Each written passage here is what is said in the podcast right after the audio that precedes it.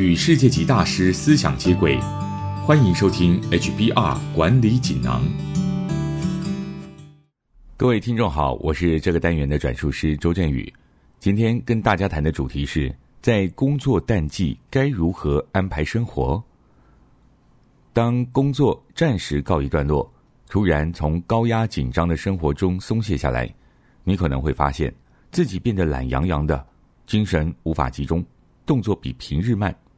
虽然适时的放松可以让身心平衡，但突然失去鞭策的动力，有些人会因此感到无聊。无论你从事什么样的工作，每一种工作的忙碌期都会有类似的起伏。它可能是季节性，例如年度报账时间，或是因为专案或客户结案，下一个专案还没开始，中间有段空档。多数人都能在忙碌的高峰期专心完成工作。但在相对不忙的工作淡季，你如何运用时间、安排生活，对你的整体生产力以及心情都有重大的影响。那么，你该如何充分运用工作淡季的时间呢？以下几个计划提供给你参考：第一，拟定计划。在没有压力的状况下，任何小事都容易让你分心。你可能会花太多时间在电子邮件、上网乱逛，或是把注意力放在不重要的事情上。因为你会认为，反正我现在时间很多。为了避免过度松懈，你可以每天制定一个清楚的计划。计划不需要太大，只要写下两三件最重要的任务，以及任何你想完成的小型代办事项即可。第二，自我成长。如果能够好好的用时间，工作淡季将是你自我成长的好机会。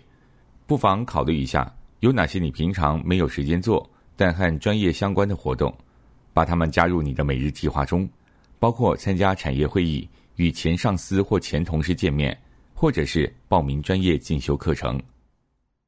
第三，将进度提前。淡季时间也提供一个机会，让你可以提前处理之后需要完成而且较为复杂的任务。例如，在五月的淡季期间，你可以先完成六月要交的大型报告，或是趁着不忙的时候。将家中需要修缮的家具一次翻修，将任务提前完成，这样就不会在期限截止之前感到焦虑与烦恼。第四，建立关系。如果你时常拒绝同事的午餐邀约，现在是答应的时候了。不忙的时候，可以借由一起吃午餐、喝咖啡来联络感情，用这个方式建立情谊，可以累积自己的人脉，同时也为日后更多的合作做准备。第五，休息一下。除了工作之外，你也需要适度的休息，才能平衡生活。工作淡季是度假或是休息的好时机。